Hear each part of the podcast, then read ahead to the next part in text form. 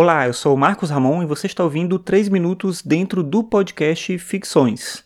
O podcast Ficções é um podcast sobre filosofia e cotidiano e você pode acessar todos os episódios em marcosramon.net barra ficções. Bem, hoje eu decidi falar sobre uma notícia que eu vi recente, que é o fato de que o Neil Young disponibilizou toda a discografia dele no próprio site dele. E de acordo com ele, com uma alta qualidade, com a melhor qualidade possível. Por que eu acho que essa é uma notícia interessante? Primeiro, eu gosto muito do trabalho do Neil Young. Neil Young é um cantor, compositor canadense, mas que fez uma parte do trabalho dele né, e da carreira dele nos Estados Unidos, principalmente na década de 60, 70. Ele tem uma série de trabalhos clássicos importantes da música do rock, né, e misturando um pouco com folk e tal, mas principalmente nesse período dos anos 60 e 70 é o principal momento assim do trabalho dele.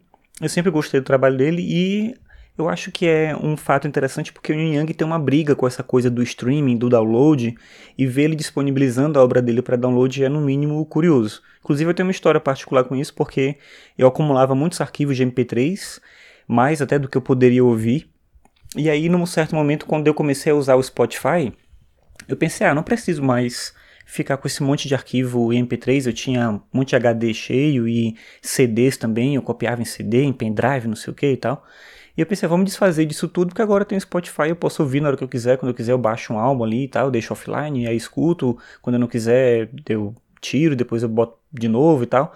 Então a praticidade do serviço de streaming me pareceu resolver o problema de não ter que acumular aquele monte de arquivo MP3. E aí um dia eu fui ouvir, queria ouvir um disco do Neil Young, fui tentar baixar e não tinha mais. E aí eu descobri que o Neil Young tinha tirado todas as músicas dele do Spotify. E de acordo com ele, ele alegava naquele momento lá que o Spotify disponibilizava as músicas, os arquivos MP3, numa qualidade bem ruim e ele não queria a música dele nessa qualidade juntou com esse movimento dele de tirar as músicas do Spotify e lançar o próprio serviço dele de streaming, então óbvio que tinha um outro interesse aí.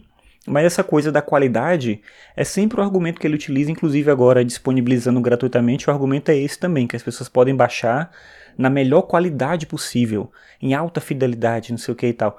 Eu acho curioso como esse argumento ele ainda é o argumento usado, mas ele é estranho porque para a maior parte das pessoas talvez não faça realmente diferença. Um arquivo MP3 é um arquivo que tem um nível de compressão às vezes bem agressivo, então você tira parte do áudio ali para deixar aquele arquivo menor. Diferente de um arquivo Wave que ele não tá, ele não tem essa compressão e aí ele tá a música mais cheia inteira ali e tal. Mas a maior parte das pessoas não percebe isso. A mesma coisa de ouvir o vinil e ouvir é, num CD. Muita gente fala que no vinil você percebe melhor determinados timbres, não sei o que e tal. Mas isso não faz muita diferença para muita gente. Então esse argumento da alta fidelidade é um argumento que foi utilizado também no século XX, quando se queriam vender os, os aparelhos estéreo para casa, agora você pode ouvir música em alta fidelidade. Eu acho, no mínimo, engraçado que isso seja usado como argumento ainda hoje. De qualquer forma, se você gosta do Neil Young, vale muito você dar uma olhada lá no site dele, até porque tem um material inédito, tem outras coisas lá que ele nunca publicou.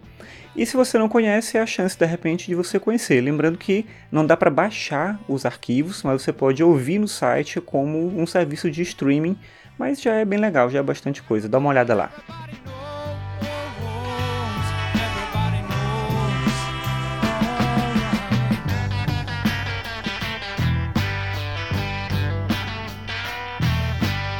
every time I think about back home.